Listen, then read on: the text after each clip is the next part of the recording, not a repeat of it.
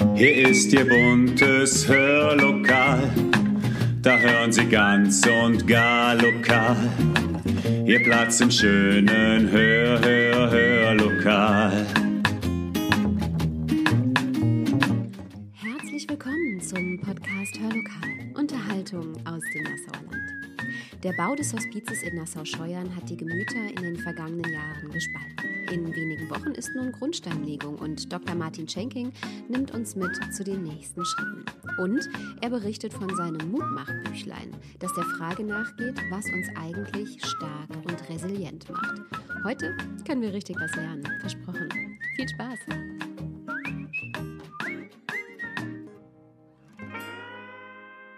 Herzlich willkommen an diesem Sonntag, liebe Zuhörerinnen und Zuhörer, zu einer neuen Folge Hör mal am Sonntag.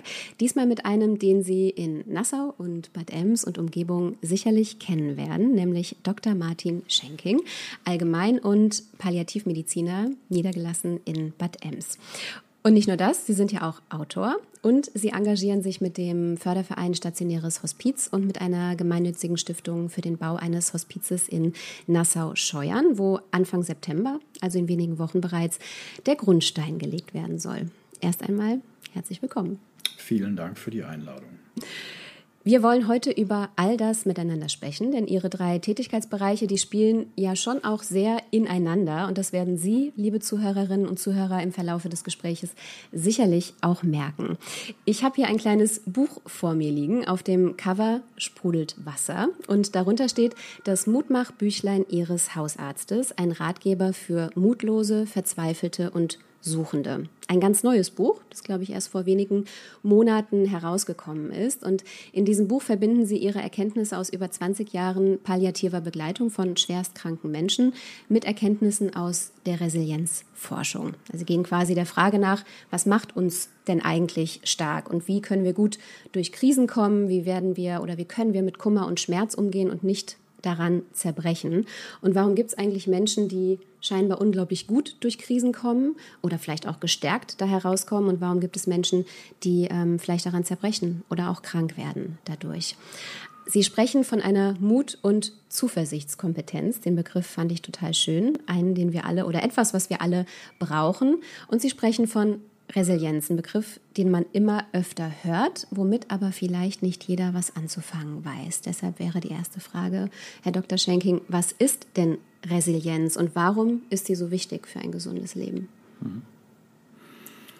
Der Begriff Resilienz ist leider ein ausgewaschener Begriff, der Land auf, Land ab zu Werbezwecken äh, von jedem Laien mittlerweile benutzt wird. Dabei ist es ein äh, zutiefst intensiv medizinisch erforschter Begriff, kommt aus dem Lateinischen, vom Resiliare, vom Widerstehen und gehörte damals mit zu den römischen Grundkompetenzen eines Römers 200 äh, vor Christi ähm, und hielt oder bestand einfach aus einem inneren Kernthema, nämlich der inneren Widerstandsfähigkeit, mhm. resiliare Widerstehen.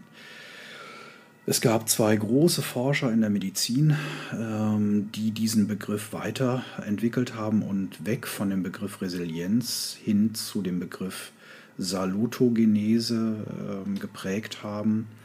Äh, was macht uns gesund? Was mhm. ist unser innerer Arzt, der uns allen angeboren ist? Der erste war ein amerikanischer Psychosoziologe, Aaron Antonowski, der sich einfach beschäftigte mit Studien an seinem Institut und hat sich gefragt, was macht Frauen nach dem Zweiten Weltkrieg aus, die unter Menopausensyndromen leiden. Mhm. Und er hat eine Gruppe von über 50.000 Frauen befragt, unter anderem sehr viel ältere Frauen, äh, und hat festgestellt, dass es eine Gruppe von Frauen gab, die KZ-Überlebende waren die von sich aus gesagt haben, es gibt keinerlei Erkrankungen für uns nach dem Schlimmsten, was ihnen passiert ist. Mhm. Und das hat ihn hellhörig gemacht und hat diese spezielle Gruppe von Frauen untersucht. Was macht diese Frauen, die durch diesen ganzen Kummer, durch dieses Leid durchgegangen sind, aus? Und hat festgestellt, dass diese Frauen für sich das Schlimmste erlebt haben und alles, was danach kam, nichts mehr bedeutete und sie durch das Leben durchgegangen sind und gesagt haben, wir verstehen, was uns geprägt hat, was uns krank gemacht hat. Weswegen er gesagt hat, das Wichtigste ist das Gefühl der Verstehbarkeit mhm. von Erkrankungen, von schlechten Stimmungen, von mhm. Emotionen äh, und das Gefühl von Händelbarkeit. Kann ich überhaupt in meiner Situation das Ganze handeln? Mhm. Ähm, ein zweiter Forscher war Viktor Frankl, auch ein amerikanisch-jüdischer hm, Psychiater, der Auschwitz überlebt hat, äh, der eines der Standardwerke nach dem Zweiten Weltkrieg veröffentlicht hat, der gesagt hat, äh, und trotzdem Ja zum Leben sagen. Und der hat herausgefunden, dass das Einzige, was KZ-Überlebende ausgemacht hat und die sie hat überleben lassen, war die Hoffnung darauf, dass jemand auf sie wartet mhm. und dass sie irgendetwas als Botschaft nach außen tragen müssen. Mhm. Und er hat das in den Begriff der Logotherapie reingeführt und Antonowski hat es dann in den Begriff Salutogenese, der Begriff vom Gesundwerden, von dem inneren Arzt geprägt, der uns stark macht. Und das wird mittlerweile in der medizinischen Forschung als Resilienz bezeichnet. Und ich habe in dem Buch ein Kapitel reingesetzt, was meines Erachtens ganz, ganz wichtig ist. Und zwar gibt es große Kinderstudien, mhm, ja. die an Kindern, an Tausenden von Kindern gemacht worden sind. Die größte ist die Kauai-Studie von amerikanischen Psychologinnen die eine Population einer hawaiianischen Insel untersucht hat von Kindern über 40 Jahre. Die auch teilweise große Traumata erlebt haben. Genau. Die mhm. gesagt haben, das sind Kinder, die häufig aus sozial schwersten Verhältnissen kommen, Scheidungskinder, vernachlässigte Kinder, ähm, Kinder, die Missbrauch ausgesetzt waren die eine absolut traumatisierende Erfahrung hinter sich hatten und haben trotzdem festgestellt, dass mhm. aus dieser Gruppe trotzdem ein Drittel der Kinder mhm. sich über die Jahre durchgebissen haben und haben herausgefunden, es gibt Menschen, die dieses Resilienzgehen haben, mhm. die sich trotz widrigster Situationen äh, aufraffen und weiterleben und quasi ihren Mann, ihre Frau stehen. Und das sehen wir in der Medizin hier jeden Tag, in der Sprechstunde oder in der Klinik, wo ich lange tätig war. Dass es Menschen gibt mit so schweren Erkrankungen, die trotzdem eine innere Ruhe, eine Zuversicht und einen Optimismus ausstrahlen. Mhm. In diesen Studien, die Sie gerade ansprechen, geht es ja auch um sogenannte Schutzfaktoren, mhm. die diese Kinder irgendwie äh, begleitet haben, wo sie das Glück hatten, diese Schutzfaktoren erleben zu können, um dann zu resilienteren Erwachsenen werden zu können. Mhm. Was sind das beispielsweise für Schutzfaktoren? Mhm. Das waren insbesondere, es gab Emily Werner, eine der Psychologinnen, die diese Studie verantwortet hat, hat extrafamiliäre, familiäre Faktoren untersucht. Und hier war es zum Beispiel ein soziales Umfeld, was zumindest die Bindung an die Mutter als zentral ähm, bezeichnet hat oder die Bindung an einen Verwandten, der ein Kind auffängt. Das mhm. kann eine Großmutter sein, das kann eine Tante sein, das mhm. kann Großeltern sein oder Nachbarn, mhm. die Kinder mit aufziehen, wo man gesagt hat, es gibt eine Führungsperson im Leben, was diese Kinder bestärkt hat in ihrer zunehmenden Selbstsicherheit. Mhm. Das war Bildung, mhm. das war Schule, mhm. das war Erziehung. Das hat sie als Faktoren, als schützende Faktoren bezeichnet. Mhm.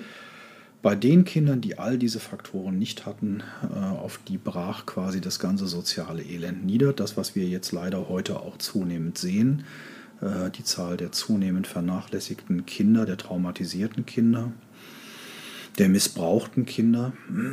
Und deswegen ganz, ganz wichtig, dass der Leser in diesem Buch versteht, was die Forschung ist. Die Forschung hat vor zehn Jahren das Thema abgeschlossen. Es ist alles hervorragend untersucht. Äh, was sind Faktoren, die uns stark machen? Was schwächt uns? Und wie können wir durch Kummer, durch Leid, mhm. durch Schmerzen, durch Erkrankungen durchgehen? Mhm.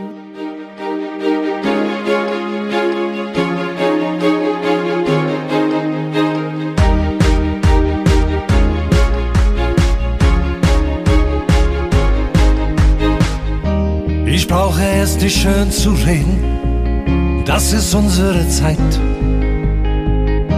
Ich laufe nicht dem Glück entgegen, irgendwann kommt es von ganz allein. Ich brauche keinen Plan zu haben, um meinen Weg zu erkennen. Ich weiß, die allerschönsten Tage bekommt man irgendwo vom Leben geschenkt. Irgendwann ist jetzt,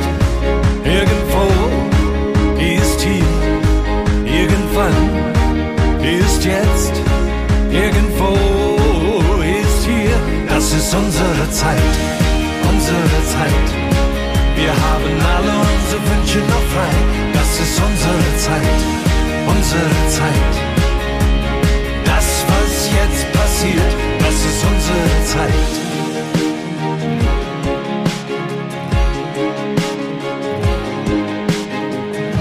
Ich muss nicht tausend Fragen stellen, ich nehme es so wie es ist. Ich muss nicht jede Antwort kennen, irgendwann stellt sich heraus, was es ist. Ich brauch nicht immer stark zu sein, ich kann auch verlieren. Von mir aus auch der Letzte sein, der sich irgendwo ganz oben platziert. Irgendwann ist jetzt, irgendwo ist hier. Irgendwann ist jetzt, irgendwo ist hier. Das ist unsere Zeit, unsere Zeit. Wir haben alle unsere Wünsche noch frei. Das ist unsere Zeit, unsere Zeit jetzt passiert, das ist unsere Zeit.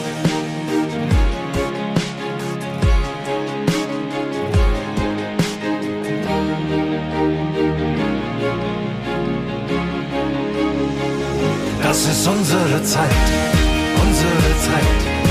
Wir haben alle unsere Wünsche noch frei. Das ist unsere Zeit, unsere Zeit. Das, was jetzt passiert, das ist unsere Zeit, unsere Zeit. Das ist unsere Zeit, unsere Zeit. Das ist unsere Zeit.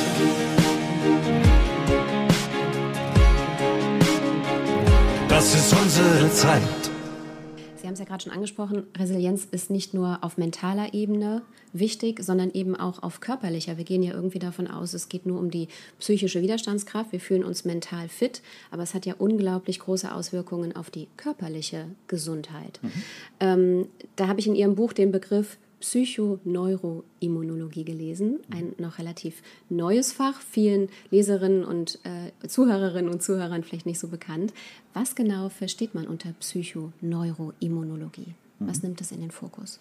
Hört sich jetzt als Begriff erstmal sehr, sehr schwierig und sperrig an. Mhm. Das ist ein Querschnittsgebiet in der Forschung aus Medizin, Biologie, Psychiatrie, Psychologie, wo viele Forschende verschiedener Lehrstühle äh, sich vor 15 Jahren zusammengesetzt haben und äh, einfach geschaut haben, warum gibt es Erkrankungen wie Neurodermitis, Schuppenflechte, Asthma, Rheuma ähm, bei jüngeren Patienten? Und warum berichten, wenn man diese Patientinnen und Patienten anamnestiziert und befragt, ähm, immer mehr Hinweise darauf, dass gerade diese Erkrankungen vergesellschaftet sind mit absolut traumatisierender und belastender Kindheit. Mhm. Und die Studienlage hat dann dazu geführt, als Erkenntnis, dass die Kindheitstraumen aus körperlicher, seelischer, sexueller Gewalt, die teilweise schon im Mutterleib beginnen kann, ähm, nachweisbar zu erhöhten Spiegeln von speziellen Stresseiweißen im Blut führt. Mhm. Und diese Stresseiweiße kann man über Jahrzehnte nachweisen. Hier zum Beispiel unsere Stresshormone Cortisol, Noradrenalin oder noch viel sensitiver das Neopterin. Und man weiß, dass das Trigger sind für Erkrankungen von Rheuma, mhm. von Neurodermitis, von mhm. Asthma, kann mit dazu beitragen. Das heißt jetzt nicht, dass jeder Neurodermitis oder Asthma-Patient eine traumatische Kindheit mhm. hat, aber es gibt häufig Hinweise darauf, dass diese erhöhten Stresseiweiße im Serum diese Krankheiten später begünstigen. Und wir haben einen Patientenfall aus meiner Patientenklientel Doris, ähm, die als erste Patientenbiografie genannt wird, bei der das alles voll zugetroffen hat. Mhm. Und die Sie dann auch begleiten konnten auf Ihrem Weg zur nach Gesundung. wie vor. Ich habe sie heute schon gesehen. Ja. Äh, und sie war überglücklich. Hat, jeder Patient hat mir die äh, schriftliche Genehmigung zu Lebzeiten gegeben, dass ich anonymisiert seine Geschichte veröffentlichen mhm. darf. Und sie war überglücklich, dass sie ihre Geschichte zum ersten Mal so hat lesen dürfen. Jeder Patient hat seine Geschichte vorher gelesen und hat bei Stellen, wo ich vom Gedächtnis her unsicher war, diese korrigiert. Und diese Doris ist eine Mitte 50-jährige Patientin, die einen multiplen sexuellen Missbrauch der Jugend erlebt hat mhm. äh, und multiples diesem Missbrauch ausgesetzt war, bis sie sich aus diesen Verhältnissen befreien konnte und die erste Ehe dann auch wieder im Missbrauch und äh, mhm. in Alkohol endete. Äh, und bei der trafen all diese Erkrankungen zu. Mhm. mhm. Und wenn man als Arzt sich dann dieser Patienten annimmt und häufig über den Tellerrand hinausblickt, bricht das aus dem Patienten häufig raus und das bestätigt einfach dieses Gebiet der Psychoneuroimmunologie. Mhm. Das letzte Kapitel Ihres Buches heißt, und jetzt wird es ja spannend, Ihr Hausarzt rät. Und da erläutern Sie sehr genau, was wir alle für ein gesundes, für ein resilienteres Leben denn so tun können. Mhm. Welche Eigenschaften oder Angewohnheiten machen uns denn resilienter? Welche fördern unsere Selbstheilungskräfte, die Sie ansprechen, um wieder gesund zu werden oder auch zu bleiben? Mhm. Ich habe viel aus meiner Zeit aus Wörishofen in das Buch reingebracht. Es war mir als Internist vergönnt, äh, die Kneipp-Kliniken über mehrere Jahre zu leiten mhm, als Chefarzt. Ja. Und Kneipp äh, war ein Pfarrer, der sich sehr der Heilkunde verschrieben hat, weil er selber dem Tode geweiht war äh, und sich selber quasi durch verschiedene Anwendungen geheilt hat. Und durch seine lange Beobachtungsgabe hat er gesehen, was sind Faktoren, die in uns ruhen, die uns stark machen. Er hat zum Beispiel als allererstes erkannt, erst als ich Ordnung in die Seele meiner Patienten brachte, hatte ich vollen therapeutischen Erfolg. Mhm. Das heißt, das Seelengerüst erstmal in Ordnung bringen. Und das ist das, was Antonowski mit dem Gefühl der Verstehbarkeit und der Händelbarkeit bezeichnet. Das heißt, für sich eine innere Grundhaltung des Positivismus prägen. Mhm. Man muss sich zwingen, positiv zu denken und über sein Erkrankungsbild nachdenken zu können, über sein Leben. Was macht mich stark, was macht mich schwach, was zieht mich runter? Und das ist die erste Aussage, die Kneipp für sich getroffen hat und die gilt nach wie vor. Mhm. Die innerliche Grundeinstellung bei Patienten, die häufig heute, gerade jüngere, nach Corona, nach diesen traumatischen Erfahrungen, äh, permanent bombardiert werden mit Klimakrise, mit Migration, mit äh, Umweltdesaster, mit fraglicher beruflicher Zukunft, mhm. ist es besonders schwer, positiv zu denken und mhm. einfach vielleicht mal die Außenwelt auszublenden und sich auf sich selber konzentrieren und sagen, was sind Faktoren, die mich stark machen. Mhm. Ein zweiter Punkt, das sind das oder sind diejenigen Punkte, die jeder von uns äh, berücksichtigen kann. Ich bin besonders auf Bewegung eingegangen, äh, sich ausreichend bewegen. Das hört sich alles trivial an, aber keiner macht es mehr. Mhm. Äh, ausreichende Bewegung, um seinen Körper äh, in Gang zu halten. Das zweite ist der Schlaf der häufig heute, ich bin selber auch Schlafmediziner, äh, gestört ist durch diesen unmäßigen Internet- und Handygebrauch, wo mhm. bis nachts äh, gedaddelt wird und die Leute sich über Schlafstörungen wundern. Und ähm, daraus erwächst sehr, sehr viel. Und das dritte ist Ernährung. Mhm. Wir müssen positiv über Ernährung nachdenken. Äh, jeder weiß, dass zu hoher Fleischkonsum nicht nur der Umwelt abträglich ist, sondern für einen selbst schädigend wirkt. Aber es gibt Vitalstoffe, die für uns ganz, ganz wichtig sind. Das ist Gemüse, Rohkost etc. pp. Ähm, und ich habe dann auch noch Wasseranwendungen eingebracht. Mhm. Ja, das haben Sie gesehen, das, was Kneipp gemacht hat, mhm. Wechselgüsse zum Beispiel. Äh, das heißt, es gibt so, eine, so einen inneren Arzt, der die ganz einfachen Faktoren beinhaltet. Optimismus, ausreichend Bewegung, ausreichender Schlaf, entsprechende Ernährung, äh, was alleine schon einen ganz, ganz großen Anteil an Gesundung ausmacht. Und wir wissen mittlerweile, gut, das sage ich als, als Sportler, als Läufer, Bewegung hat in den Studien mittlerweile den Stellenwert eines Medikaments. Also ob ich einem Patienten ein Psychopharmakon verabreiche mhm. aus einer speziellen Medikamentengruppe oder ich ihn zwinge, ein forciertes Bewegungsprogramm zu machen, mhm. ist dasselbe. Mhm. Wahnsinn. Das würde bedeuten, es kann eigentlich jeder, wenn er genug Willen hat, resilienter werden. Richtig. Ja. Korrekt.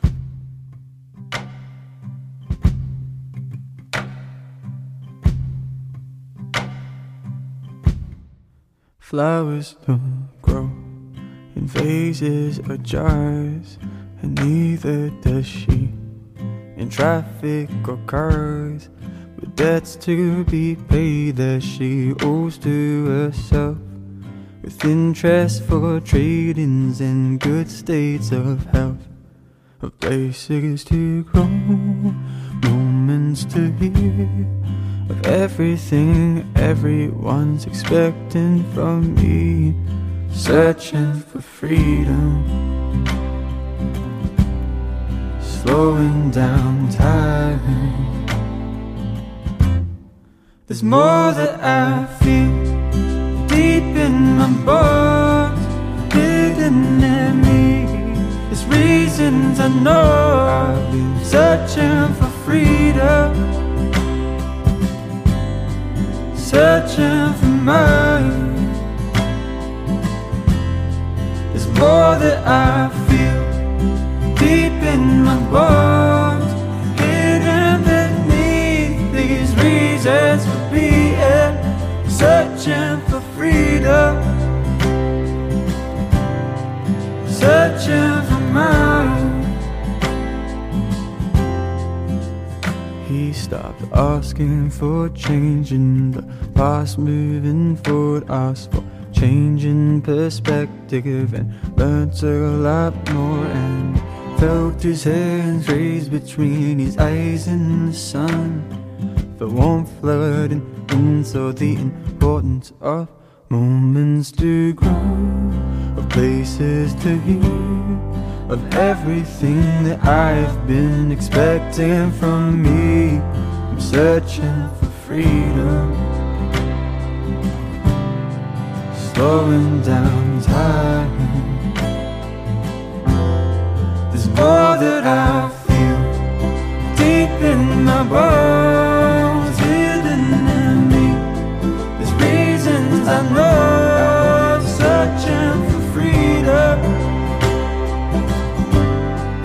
searching for mine.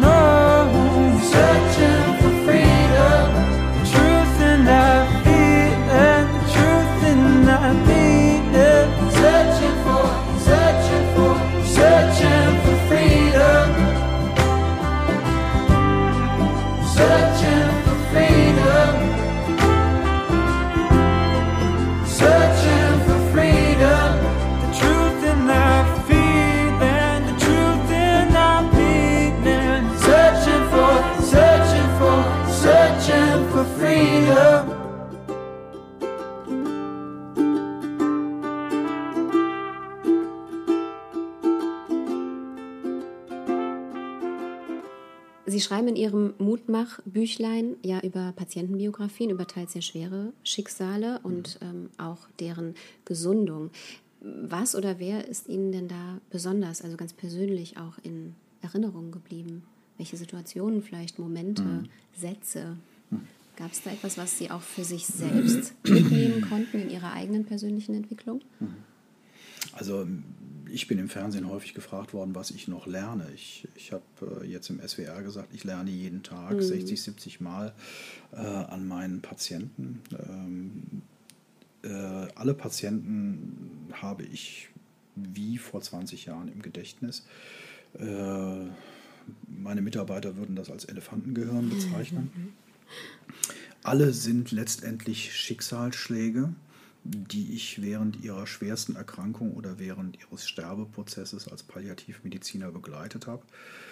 Ähm, der bekannteste Fall ist ähm, der Fall, die Biografie 7 im Buch, Lena. Ähm, das war eine israelische Künstlerin, ähm, die von der Uniklinik Großhadern zu uns verlegt wurde nach Wörishofen zur palliativen Begleitung, mhm. onkologisch palliativ, die den stärksten oder den intensivsten Eingriff hinter sich hatte, den man sich vorstellen konnte, eine krebsverstümmelnde OP eines fürchterlichen Krebsleidens äh, im Unterleibsbereich, der bei türkischen und israelischen Patientinnen sehr häufig ist. Und das hat dazu geführt, dass diese junge Frau hemikorporektomiert wurde. Das heißt, ihr wurden die Beine bis zum Becken abgenommen. Äh, und mhm. hatte also quasi keine untere Hälfte mehr. Mhm. Äh, in einem riesigen Eingriff der Universität von Haifa und wurde nach erfolgloser Chemotherapie in Großhadern uns zuverlegt. Ähm, und ich habe diese damals Mitte 20-jährige Patientin kennengelernt, die stärkste Schmerzen hatte, wo mein Team kaum klar kam. Wir haben sie mit einer Schmerzpumpe relativ schnell schmerzfrei bekommen. Mhm. Und sie hat mir gesagt, sie konnte sehr gut Deutsch, weil ihre Großeltern KZ-Überlebende waren. Ähm, ihr Traum ist es, nochmal ein großes Ölgemälde zu machen mit einem Weizenfeld. Jetzt ist das natürlich ähm, schwierig gewesen, weil sie war bettlägerig. Und selbst im Rollstuhl konnten äh, unsere Mitarbeitenden sie nur sehr schwer fixieren. Sie ist immer wieder rausgefallen. Und sie wollte unbedingt malen und wollte sich ihre letzten Lebensstunden ähm, verwirklichen, indem sie ihre gesamten Träume noch ausmalt. Mhm. Und wir sind dann losgezogen und haben Malutensilien geholt und sie hat Tag und Nacht gemalt. Sie hat kaum noch geschlafen. Äh, ihr Lebensgefährte kam aus Israel und das zweite war, sie wollte ihn heiraten, er wollte sie heiraten. Und wir mussten dann ein Brautkleid für sie besorgen, was wir in der Mitte dann abgeschnitten haben, weil das war schlecht. Die Standesbeamten haben es möglich gemacht, dass sie geheiratet haben. Und äh, sie hat im Laufe der Zeit, obwohl sie wusste, dass ihre Lebenskerze äh, immer kleiner wurde und sie wusste, dass sie bei uns versterben wird, ähm, hat sie gemalt, hat zum Schluss aquarelliert, äh, modelliert. Äh, Patienten gingen bei ihr im Zimmer ein und aus und haben sich von ihr porträtieren lassen. Und wir hatten nach vier Wochen hatten wir die ganze Station mit weit über 60 Bildern vollgestellt. Wow. Äh, und sie hat es zum Schluss geschafft, dieses Weizenfeld zu malen. Mhm. Und ist dann in der Nacht verstorben. Mhm.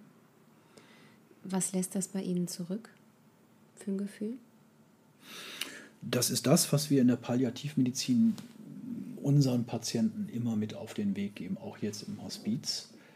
Es ist nie zu spät, es ist nichts verloren, es ist nichts, was man bedauern muss, sondern man muss nach vorne schauen und man muss vor allen Dingen wissen, dass wir mit den Mitteln der Palliativmedizin jeden Menschen auf seinem Weg begleiten können. Mhm. Dass es keine Schmerzen, keine Atemnot und keine Übelkeit gibt. Mhm. Dass das, was wir heute medizinisch machen können, ein schmerzfreies Gehen möglich macht.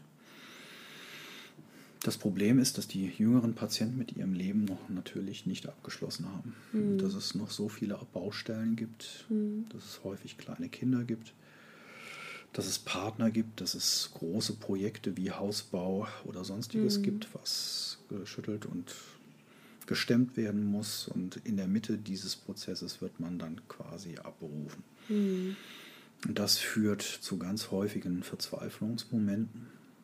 Und das ist eigentlich eher das Symptom bei jüngeren Sterbenden, dass diese so verzweifelt sind, weil sie glauben, dass sie eigentlich der Falsche sind, der rausgerufen worden ist. Mhm.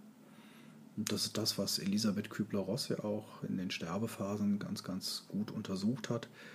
Äh, warum ich die zentrale Frage? Ja. Warum trifft es immer mich? Ja. Warum bin ich derjenige, der jetzt gehen muss? Ich habe Mhm. immer gesund gelebt. Wem habe ich was getan? Mhm. Ähm, und diese Frage hören wir im Hospiz eigentlich jeden Tag. Und deswegen ist es ganz, ganz wichtig, dass das Hospiz ein Ort ist, wo Familien mitleben, wo Partner mit im Raum sind, wo Kinder mit im Raum sind. Und wir haben uns lange Gedanken gemacht, der Raum, wo Paare häufig Abschied nehmen, ist der Raum der Stille oder der Park. Und deswegen haben wir einen namhaften Künstler der Region gefunden, der uns diesen Raum der Stille ähm, ausgestalten wird. Ähm, mit seinen Himmelskörpern, wo man in Ruhe eigentlich gehen kann. Also Mhm. sie haben auch im Hospiz das äußere Ambiente, um entsprechend Abschied nehmen zu können. Mhm. Da sind wir ja eigentlich schon bei unserem zweiten Thema, nämlich beim Bau des Hospizes in Nassau, wo Sie ja Menschen, ähm, wie Sie sie teils auch in Ihren Patientenbiografien beschreiben, zukünftig begleiten können werden. Der Erlös Ihres Buches, das sei auch noch gesagt, kommt ja auch komplett dem Bau des Eins zu Hospizes eins, ja. in Nassau zu. Warum brauchen wir ein Hospiz in Nassau, Herr Dr. Schenking? Wir haben keinerlei Hospize im Rhein-Lahn-Kreis. Ähm, Das nächste Hospiz, ähm, wo ich auch involviert bin als Palliativmediziner oder war, ist das Hospiz in Koblenz. Wir haben ambulante Hospizversorgungen über die SAPV-Teams, über die spezialisierte Pflegekräfte, über die ambulanten Hospizdienste. Ähm, aber jede stationäre Einheit, jedes Krankenhaus ist in Anbetracht der jetzigen desaströsen Situation unseres Gesundheitswesens nicht mehr in der Lage, schwerst Erkrankte und vor allen Dingen Sterbende zu betreuen. Und wir haben das Phänomen, dass wir in dieser Phase schwierigste Schmerzsyndrome haben, verheerende Wunden, äh, wo zu Hause überhaupt keine Pflege mehr möglich ist. Und das gesamte stationäre System auch in Großkliniken am Anschlag ist und diese Patienten überhaupt nicht versorgen kann.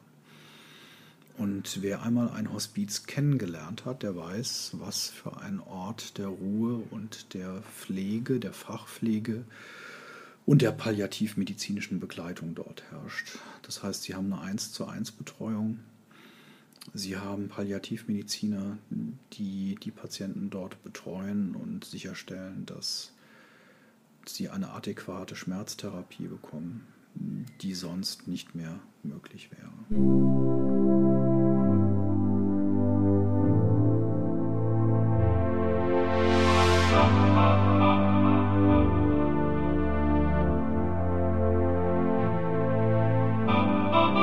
Let's dance in style, let's dance for a while. Heaven can wait, we're only watching the skies.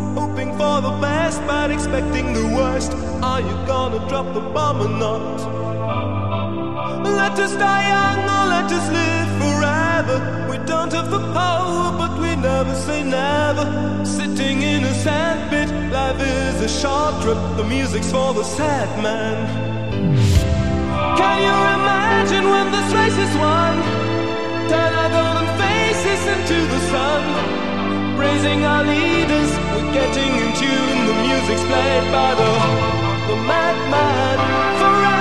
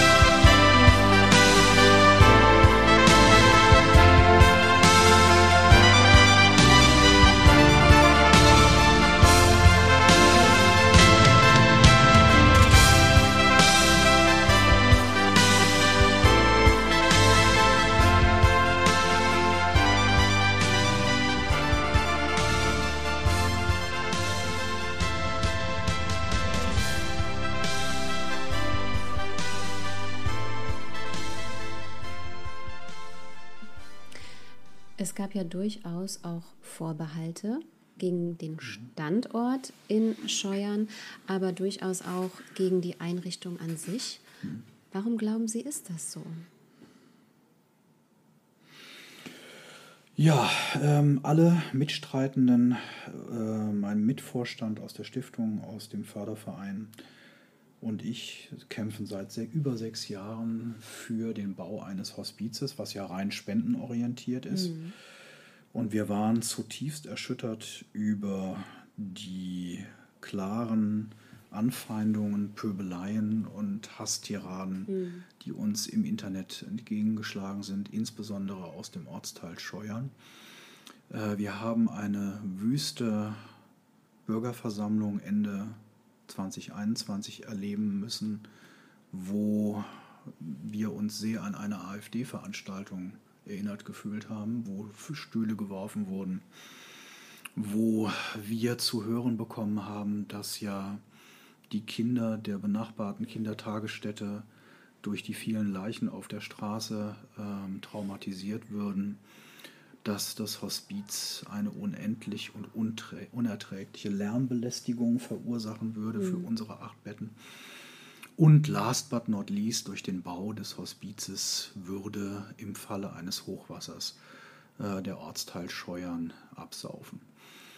Und jedes vernünftige Argument von unserer Seite und eingesetzte Experten aus dem Bereich Verkehr, Hochwasserschutz wurden niedergebrüllt ähm, auf übelste Art und Weise, wo wir uns intensiv gefragt haben, ähm, ob wir dieses Projekt überhaupt in diesem Stadtteil realisieren wollten.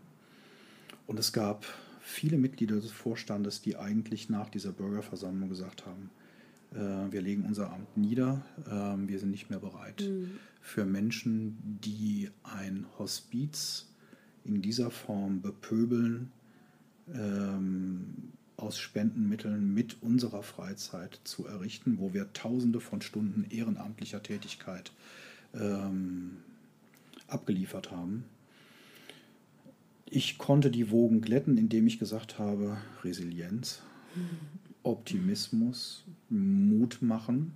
Vielleicht kommt auch mein Naturell als Perle vom Mittelrhein dazu, wo ich gesagt habe, es gibt die vielen Stillen, die dieses Projekt wie die politischen Vertreter und die Mehrheit natürlich von Nassau und dem Rhein-Lahn-Kreis positiv begleiten. Und wir haben ja leider die Zeit zurzeit, dass leider nur pöbelnde und schreiende Minderheiten Gehör finden. Aber das, was uns im Internet zum Beispiel an Hassrede entgegengeschlagen ist, hat uns dazu auch fast bewogen, die Staatsanwaltschaft einzuschalten, mhm. weil es wüste persönliche Beleidigungen waren mhm. auf unterster Kategorie. Das hat uns schon sehr zum Nachdenken gebracht. Glauben Sie, da stecken tiefe Ängste hinter, sich mit ja. diesem Thema Tod und Sterben überhaupt zu beschäftigen? Ja, es war auf der einen Seite sicherlich ähm, die Tatsache, dass dieses Gebiet als Naturschutzgebiet von den Scheuern einfach als Ausgleichsfläche benutzt wurde. Ich sage immer salopp die Hundepinkelwiese von Scheuern und die wird jetzt durch ein Projekt äh, zunichte gemacht die ganzen Argumente, wie eben geschildert, waren jedem klar, dass es lächerlich war. Es mhm. war einfach nur lächerlich. Mhm. Ähm, abstrus und diffuse Ängste.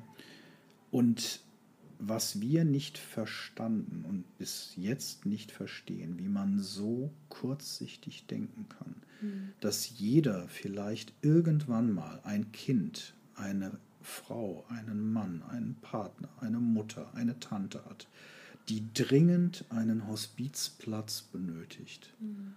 man aber selber dieses Projekt auf intensive Weise bepöbelt hat. Mhm. Also ich würde sagen, es ist ein unintelligentes Vorgehen, weil vielleicht sieht man sich mal selber in diesem Hospiz wieder. Mhm. Und äh, wir haben eine Stiftung im Hintergrund, die uns auch natürlich unterstützt, die Lifeheit Stiftung die hier auch immer wieder zur Ruhe gemahnt hat und wir selber weitergemacht haben und haben uns davon nicht beirren lassen, von diesem kleinen Kreis der Pöbler und sind jetzt an dem Stadium, wo in den nächsten Tagen die Bagger anfahren, das Baustellenschild aufgerichtet wird. Nehmen Sie uns doch gerne mal mit in die nächsten Schritte des Baus. Sie haben es mhm. gerade gesagt, in vier Wochen ist die Grundsteinlegung mhm. des Hospizes. Ähm, wie wird es dann weitergehen? Wie sieht der Zeitplan aus? Mhm. Wir haben einen wunderbaren Generalunternehmer gefunden, der Pflegeheime und Schlaflabore in Deutschland baut, mhm. der sehr kompetent uns betreut hat mit allen Gewerken. Es ist geplant, dass bis Ende des Jahres der Rohbau mit Fenstern steht. Äh, und die Eröffnung des Hospizes ist für den 1. Oktober spätestens nächsten Jahres mhm. geplant. Mhm. Wir sind jetzt schon in den ganzen Vorbereitungen, was das Personal angeht. Wir sind froh, dass wir die zukünftige Hospizleitung gefunden haben als Fachkraft, die zukünftige Pflegedienstleitung. Äh, wir sind jetzt dabei, das Personal zu bestellen. Wir sind jetzt am Innenausbau beschäftigen uns mit dem Thema, wer kann oder wir brauchen einfach noch Spenden. Wir mhm. müssen den ganzen Park von über 2000 Quadratmetern noch finanzieren. Mhm. Dort wird es äh, überall barrierefrei möglich sein, sogar im Pflegebett, im äh, Mobilisationsrollstuhl in den Park hineinzukommen, zum Beispiel an die Hochbeete. Mhm. Ähm, es gibt ein, eine Brunnenregion, es gibt eine Verweilregion, es gibt einen Ruheraum am Bach wo man sogar ein Pflegebett hinfahren kann, mhm. am Mühlbach. Da fehlen uns noch 300.000 Euro. Und last wow. but not least, ab ähm, Eröffnung ähm, setzen die gesetzlichen Krankenkassen voraus, die ja nur bis zu 90 Prozent des Pflegesatzes finanzieren. Und zwar auch erst ab Eröffnung. Das heißt, erst muss ein Hospiz aus Spendenmitteln gebaut werden, bevor die Krankenkassen etwas bezahlen. 90 ähm, Prozent der Pflegesätze werden bezahlt, 10 Prozent müssen wir weiter über Spenden einwerben. Mhm. Das auch nochmal der Aufruf an unsere Zuhörerinnen und Zuhörer, da durchaus auch aktiv zu sein und sich zu Richtig. beteiligen das ist, an diesem tollen genau, Projekt. Weil es das Hospiz für jeden Bürger des Rhein-Lahn-Kreises ist. Wir haben einen solchen Mangel an Hospizbetten und wir haben nur acht Betten. Wir können auf zehn aufstocken. Wir haben ein Staffelgeschoss. Und ich befürchte, dass äh, aus meiner palliativen Tätigkeit heraus diese acht Betten sehr schnell mhm. ähm, zu 100 Prozent besetzt sind. Mhm. Herr Dr. Schenking, das ist seit vielen Jahren ein riesiges Projekt für Sie, was Sie ja auch wirklich mitstemmen, hauptsächlich mitstemmen. Da braucht man, glaube ich, auch viel Resilienz für, gerade wenn Sie beschreiben, was Ihnen alles auch entgegengeschlagen ist. Was machen Sie denn persönlich dafür, im Gespräch zu bleiben mit Ihrem inneren Arzt? Mhm. Ja, also es ist so, ähm, mein Lebensmotto prangt auf, dem, auf der Grundphilosophie unseres ersten Reichskanzlers äh, Otto von Bismarck, viel Feind, viel Ehr. Mhm. Ähm, also man muss generell als niedergelassener Facharzt oder auch für mich als Chefarzt einer großen Klinik ein sehr, sehr dickes Fell heute haben, um sich mit den ganzen Widrigkeiten zu beschäftigen. Mhm. Neben einer intakten Familienstruktur, neben einer Vertrauensperson, die der Partner, die Partnerin sein sollte, ist es ganz, ganz wichtig, dass man für sich ein Feld findet, ähm, wo man Kraft und Ruhe schöpfen kann. Für mich ist das das Laufen mhm. oder das Schreiben. Ich bin selber auch Hochschullehrer seit langer Zeit. Das Forschen, das Publizieren ähm, von Wissenschaftsdaten ist schon etwas, was, was sehr viel Freude macht. Aber für mich ist es vor allen Dingen seit 20 Jahren das Laufen. Ähm, was für mich wirklich eine Quelle der absoluten Kraft ist. Mhm. Also auch unsere Laufgruppe läuft nur einmal die Woche, der Rest läuft immer zwei bis dreimal die Woche, so zwischen 15 und 20 Kilometern. Ui. Ja. ja, das ist, wenn man so lange läuft, ist das eigentlich eine Standardstrecke. Mhm. Und sie haben im Bereich der Bewegung die Möglichkeit, wirklich offline zu sein. Und das ist für mich meine Waschmaschine. Hm, das heißt, Sie haben nicht noch die Kopfhörer im Ohr Gar und nicht. telefonieren Null. währenddessen. Null. Sehr Strikt gut. offline. Wenn Sie zum Abschluss unseren Zuhörerinnen und Zuhörern nur eine Sache, eine Erkenntnis wünschen könnten, die Sie aus diesem Beitrag jetzt hier mitnehmen, welche wäre das? Es wird alles gut. Was für ein schönes Schlusswort. Herr Dr. Schenking, vielen herzlichen Dank für Ihre Offenheit, für die vielen, vielen Impulse und für das schöne Gespräch. Ich habe zu danken. Vielen Dank. Ein Gespräch, aus dem wir alle viel mitnehmen können, liebe Zuhörerinnen und Zuhörer.